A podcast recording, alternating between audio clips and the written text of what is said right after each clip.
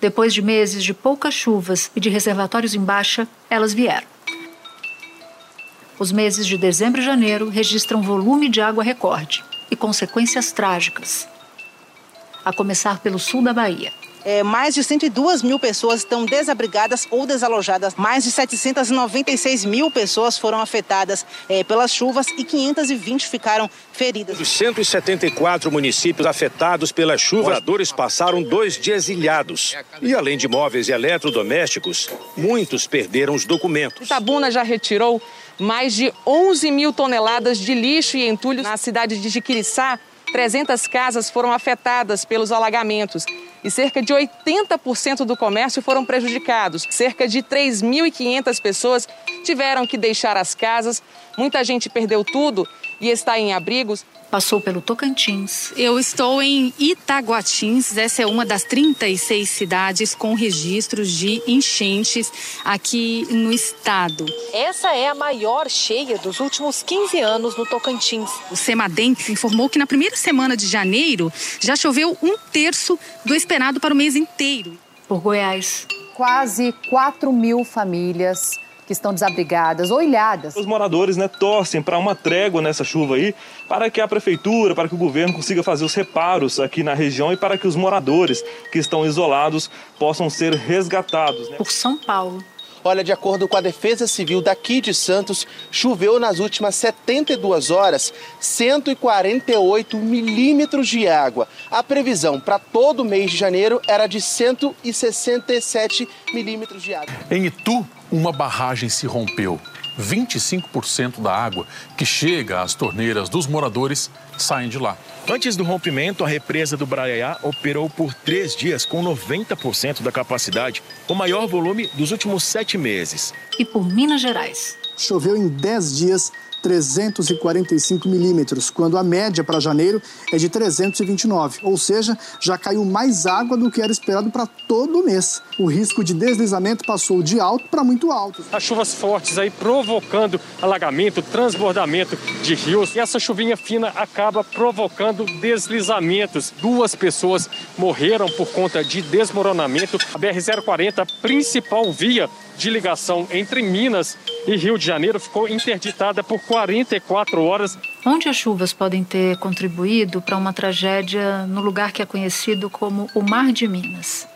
Por volta de meio-dia e meia, um paredão de rochas se soltou no lago de Furnas, em Capitólio, e atingiu quatro barcos com dezenas de turistas. Louca saiu, ó. Aqui é pedaço ali, vem que pedaço vai cair.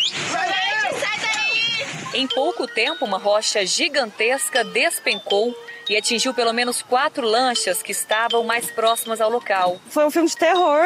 Eu não, não tem não, não tem descrição para o que foi aquilo.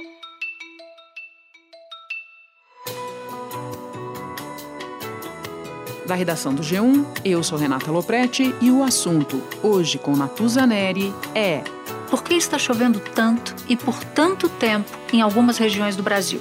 Para me ajudar a explicar as tempestades em Minas Gerais, na Bahia e em outros estados do país, dois convidados. Marcelo Celucci, coordenador geral do Centro Nacional de Monitoramento e Alertas de Desastres Naturais, o CEMADEM, e Pedro Luiz Cortes, professor do programa de pós-graduação em Ciência Ambiental do Instituto de Energia e Ambiente da USP. Terça-feira, 11 de janeiro. Marcelo, normalmente no mês de janeiro há registros de chuvas bem fortes em todo o país. Mas no caso desse verão, parece que teve uma antecipação disso já em dezembro. O que, que acontece agora no Brasil? Está dentro da normalidade? Bom, eu diria que temos alguns aspectos que estão dentro da normalidade e outros que são raros, podemos dizer anômalos. Por exemplo, o que aconteceu na Bahia. Toda estação chuvosa, nós temos um sistema meteorológico que chama Zona de Convergência do Atlântico Sul. É como se fosse uma grande banda de nebulosidade que nasce lá na Amazônia e cruza todo o Brasil, passando até o Oceano Atlântico. Ocorre que normalmente esse sistema passa por Minas, Espírito Santo, Rio de Janeiro. Isso seria o normal. E nós tivemos em dezembro, em duas oportunidades, esse sistema subindo até a Bahia. Isso é muito raro. E é muito raro acontecer eh, duas vezes no, no mesmo mês. Então, isso podemos considerar anômalo. Né? Nós tivemos chuvas assim, acima dos 500 milímetros ou até mais em algumas regiões da Bahia, onde costuma chover 150, por exemplo, em todo o mês. Então, talvez eu diria que o episódio da Bahia pode ser considerado talvez o pior desastre das últimas décadas, talvez desde que existem os registros históricos. Já o que está acontecendo em Minas Gerais, eu diria que está mais dentro do esperado eh, numa estação chuvosa. Primeiro, ocorre que as últimas estações foram relativamente secas. Então, esta que não está sendo tanto, parece que é mais anômalo, mas na verdade não é tanto. Então, esse sistema que eu mencionei, zona de convergência do Atlântico Sul, ela costuma ficar sobre eh, Minas Gerais.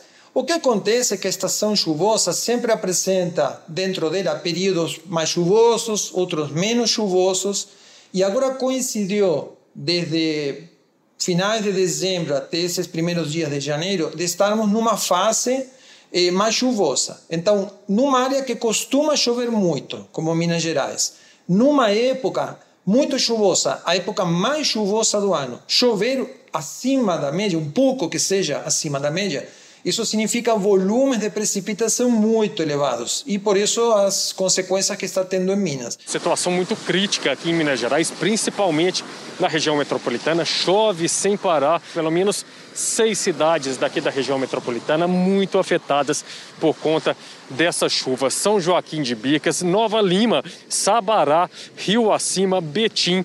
É, bombeiros, Defesa Civil tiveram um trabalho intenso para resgatar vítimas, pessoas que ficaram, chegaram a ficar ilhadas por mais de 12 horas.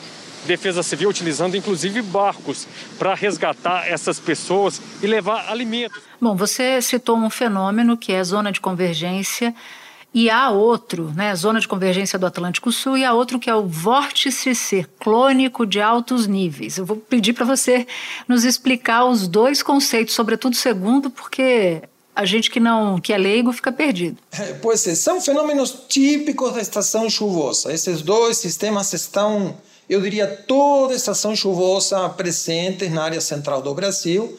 Tem anos que eles estão mais frequentes e intensos tem outros que estão mais fracos ou aparecem muito pouco. Então, disso depende um pouco a qualidade da estação chuvosa. Mas a zona de convergência, como falei, é basicamente uma grande banda de nebulosidade cruzando praticamente todo o país. Ela costuma oscilar um pouco para cima e para baixo, ou seja, para o norte e para o sul, e por momentos está mais intensa e por momentos praticamente desconfigura. E o, o vórtice ciclônico, bom, tem vários tipos de vórtices, mas para ser, tentar ser eh, mais, mais, claro, eh, neste momento nós temos um tipo de vórtice que é uma área de baixa pressão nos altos níveis da atmosfera. Então, o que acontece?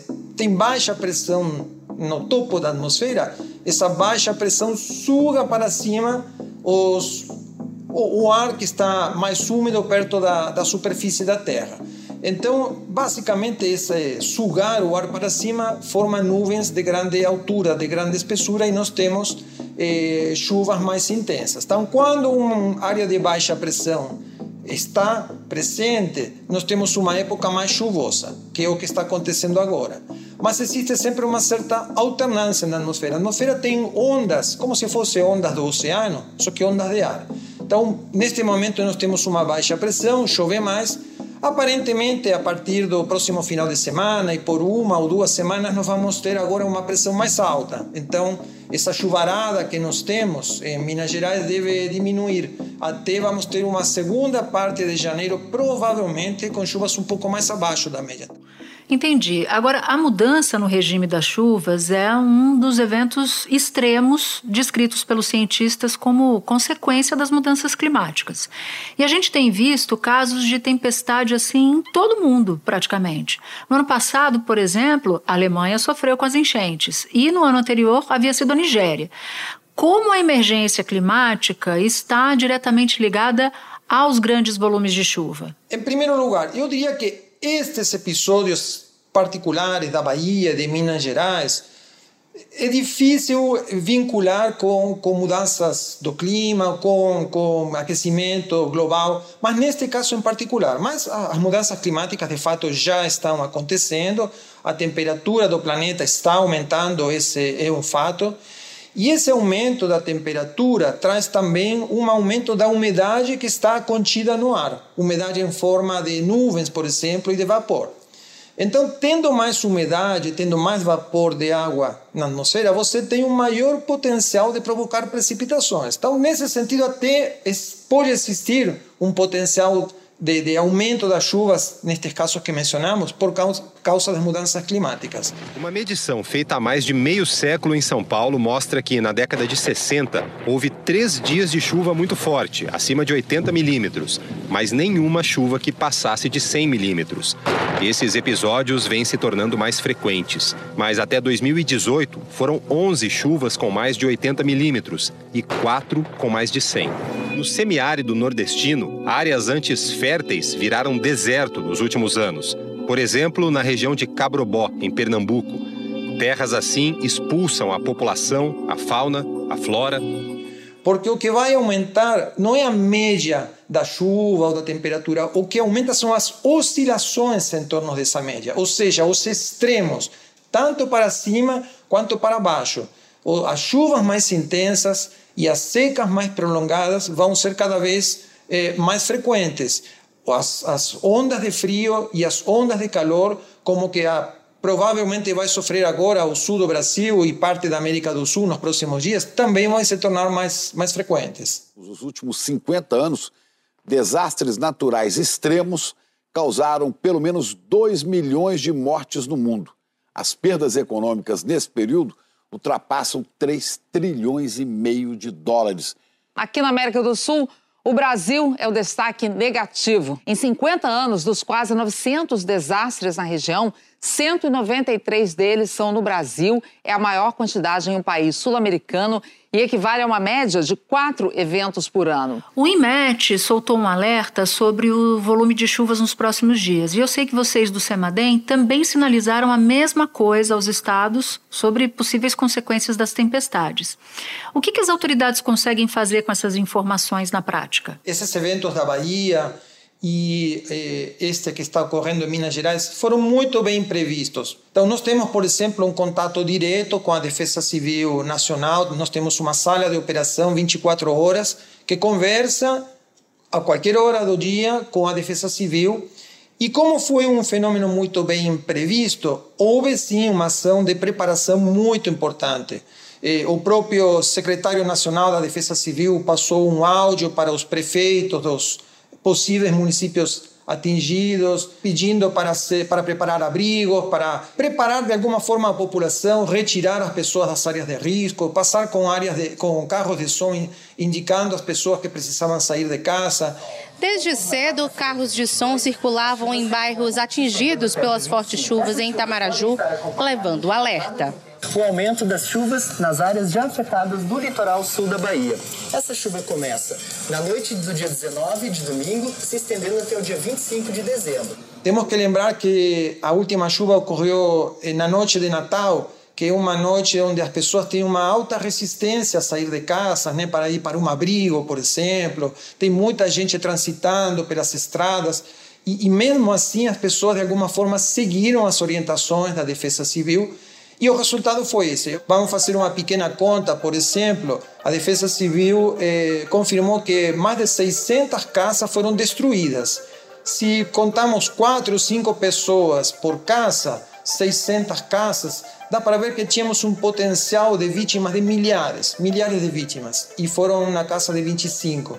Então, realmente, essa diferença de ter poucas dezenas de vítimas a milhares foi o resultado dessa ação conjunta dos órgãos de, de previsão, digamos, com aqueles de prevenção, como a Defesa Civil.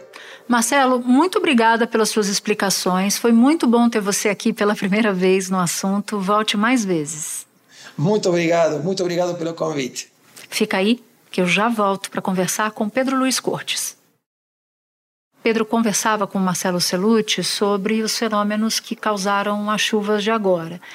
O que, que a gente tem deixado de fazer para evitar esses desastres? Bom, basicamente, Natuza, o que a gente não tem feito é o trabalho de prevenção, porque há instrumentos que podem alertar, né, é, como é o caso do, dos serviços prestados pelo CEMADEM, os serviços prestados pelo Instituto Nacional de Meteorologia, ou seja, há várias opções disponíveis, mas é preciso que os gestores públicos utilizem efetivamente essa informação para tomar medidas preventivas.